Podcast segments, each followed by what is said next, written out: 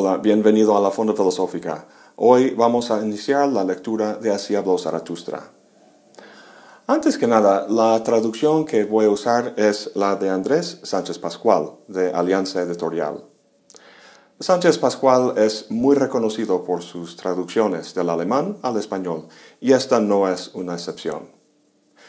Bueno, si Así habló Zaratustra fuera una película, la sinopsis que leeríamos en la cartelera sería algo así como Profeta baja de la montaña con una enseñanza sobre el superhombre. Nadie le hace caso. Agarra a unos discípulos y en diversos escenarios va enseñándolos sus doctrinas, solo para abandonarlos al final. Esto en esencia constituye el arco dramático de la obra. Sin embargo, el significado o el mensaje del drama es infinitamente más complejo. Nietzsche empieza el libro con un prólogo, seguido de 80 breves discursos y meditaciones sobre diversos temas repartidos entre cuatro capítulos. Como habíamos comentado, el libro está lleno de simbolismo, una buena parte del cual podemos interpretar bien si recordamos que lo que Nietzsche pretende en su texto es proporcionar un nuevo mito fundador para los hombres a futuro. Para ello, tiene que acabar con el actual, que se basa en la Biblia y en la República de Platón. Recuerda que en la opinión de Nietzsche el cristianismo no es más que el platonismo para las masas. Sabemos que en la conquista los españoles construyeron iglesias sobre los pirámides y apropiaron la iconografía indígena para promulgar el cristianismo. Pues aquí Nietzsche hace lo mismo con el personaje de Jesús y las ideas de Platón, apropiándolos para forjar un nuevo mito más positivo y saludable. Lo vemos en la primera oración del prólogo. Dice, cuando Zaratustra tenía 30 años, abandonó su patria y el lago de su patria y marchó a las montañas. Ahí gozó de su espíritu y de su soledad, y durante diez años no se cansó de hacerlo. Tanto Jesús como Zaratustra inician su labor profética a los 30 años de edad preparan sus respectivas misiones apartándose de la sociedad. Jesús, al meterse en el desierto durante 40 días, en los que sufre tentaciones de Satanás, y Zaratustra al ascender a la montaña donde pasa 10 años gozando de su espíritu. ¿Qué significa eso de gozar de su espíritu? Hoy en día uno se prepara al meterse en un doctorado y sufre unos 4 o 5 años con las notas al pie y el aparato crítico. Nadie se forma gozando de su espíritu. Pues espíritu aquí traduce la palabra Geist, la cual connota la fuerza vital en general, algo que es más amplio que la mera razón discursiva.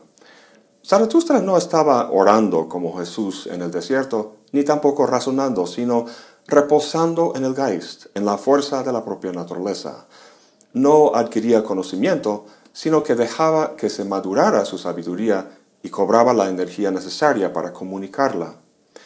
Jesús es un Dios convertido en hombre para salvar a los hombres. Viene de arriba, de lo divino. Zaratustra también está en las alturas, pero del mundo natural, no de un cielo trascendente. Hace diez años partió del valle y ascendió a la montaña, a las alturas del sol. Esto refleja la alegoría de la caverna en Platón, imagen que se repite en el hecho de que dormía en una caverna y salía cada día para saludar al sol. En Platón el sol representa la idea más excelsa, la del bien, que se encuentra incluso más allá del ser, como si fuera un dios. En nuestro libro, Zaratustra y el sol son pares. Nietzsche emplea la metáfora del sol no para dar cuenta de la sabiduría de su protagonista, sino como metáfora de la tarea que le espera a Zaratustra, la de compartir su sabiduría, como el sol comparte su luz. Dirigiéndose al sol dice, sin mí, mi águila y mi serpiente, tú te habrías hartado de tu luz y de este camino. Te liberamos de tu sobreabundancia y te bendecíamos por ello. Como el sol, Zaratustra necesita a quien iluminar con su sabiduría, no como un deber, sino como una expresión natural de su ser. Para ello, y de la misma manera que el sol baja en el cielo para salir el día siguiente, Zaratustra tiene que descender de la montaña. Dice, yo, lo mismo que tú, tengo que hundirme en mi ocaso. Esta última frase traduce la palabra untergehen, un concepto muy importante en el cielo Zaratustra. Sánchez Pascual lo explica muy bien en una nota al pie, que cito aquí en su totalidad. Dice, Untergehen es una de las palabras clave en la descripción de la figura de Zaratustra. Son tantos los matices condensados en esta sola palabra alemana que necesariamente ha de perderse alguno en la traducción castellana. Untergehen es, en primer término, literalmente caminar, gen, hacia abajo, unter. Zaratustra, en efecto, baja de la montaña. En segundo lugar, es término usual para designar la puesta del sol, el ocaso, y Zaratustra dice bien claro que quiere obrar como el sol al atardecer, esto es, ponerse. En tercer término, Untergehen y el sustantivo Untergang se usan con el significado de hundimiento, destrucción, decadencia. Así, el título de la obra famosa de Spengler es Der Untergang des Abendlandes, traducido por La decadencia de Occidente. También Zaratustra se hunde en su tarea y fracasa. Su tarea, dice varias veces, le destruye. Nosotros hemos adoptado como término técnico castellano para traducir Untergehen el de hundirse en su ocaso, que nos parece conservar los tres sentidos. Termino la cita. Bueno, como veremos más adelante en el prólogo, la contraparte del prefijo unter es el de über, como en Übermensch o superhombre. La metafórica destrucción del sol al ponerse en la tarde resulta en su salida el día siguiente. Esta dinámica de descender y ascender vamos a encontrarlo a lo largo del libro. Entonces, Zaratustra desciende la montaña. Pero antes de llegar a la ciudad ahí abajo para proclamar su enseñanza, pasa a la mitad del camino por un bosque en el que se topa con un anciano, un ermitaño religioso. El escenario del encuentro es interesante, un bosque a mayor altura que la ciudad, pero debajo de la montaña. Metafóricamente, el anciano que vive ahí representa el intento fallido de la humanidad de trascenderse, es decir, el cristianismo. El anciano reconoce a Zaratustra porque diez años atrás lo vio pasar llevando cenizas y ahora vuelve con fuego. Eso nos hace pensar en el fénix, que renace de sus cenizas. Zaratustra, como Nietzsche, empezó en la ciudad, pero a fin de cuentas no pudo con la cultura que le rodeaba. Nietzsche empezó como catedrático en la Universidad de Basel, pero diez años después renunció a su posición, en buena parte por cuestiones de salud, pero también por la estrechez de la vida universitaria, el espíritu nacionalista de la época y por la decadencia generalizada de su cultura.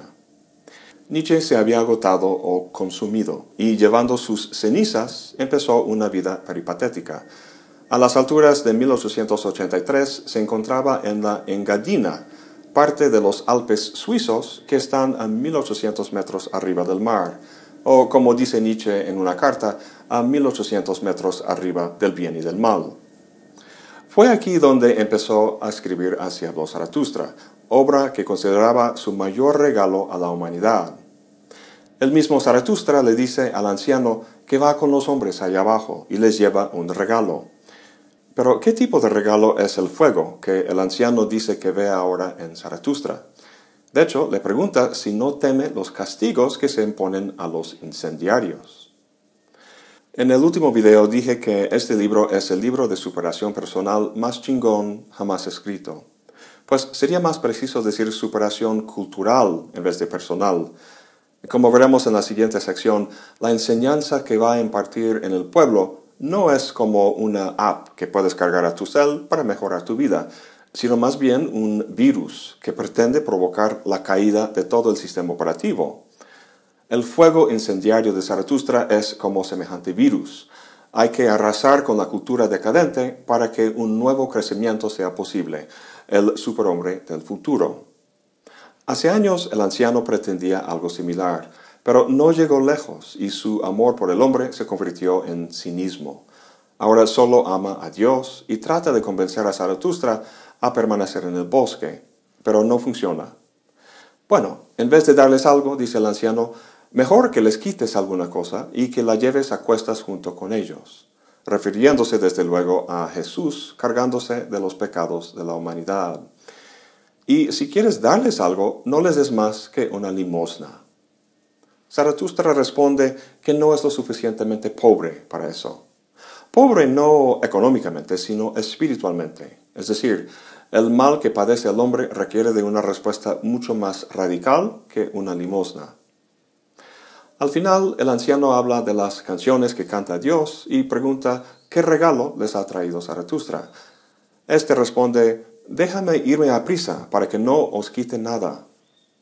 Lo que no quiere quitarle es la creencia en Dios que lo sostiene. Ya en camino nuevamente, Zaratustra dice a sí mismo, ¿será posible que no ha oído todavía nada de que Dios ha muerto?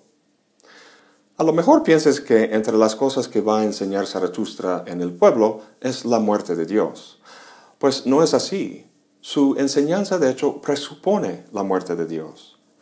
Si no has visto mis dos videos sobre este tema, la muerte de Dios no se refiere a una muerte física de algún ser, que en un momento hubo un ser divino que luego dejó de existir.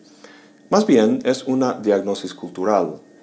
Ya no estamos en la Edad Media, donde Dios impregnaba todo aspecto del entorno sociocultural, sino en el siglo XIX, donde la ciencia y la ética modernas pueden dar cuenta de la naturaleza o el valor de las cosas sin recurrir a Dios. Sin embargo, a pesar de la potencia de la razón humana, el hombre se siente descobijado en este nuevo mundo frío. Es como si el mundo hubiera perdido su sol o su horizonte, algo que ancle las perspectivas y que dé sentido a las cosas. Tras la muerte de Dios, es como si el mundo divagaba por arriba y por abajo, sin rumbo. En una palabra, el hombre es amenazado por el nihilismo.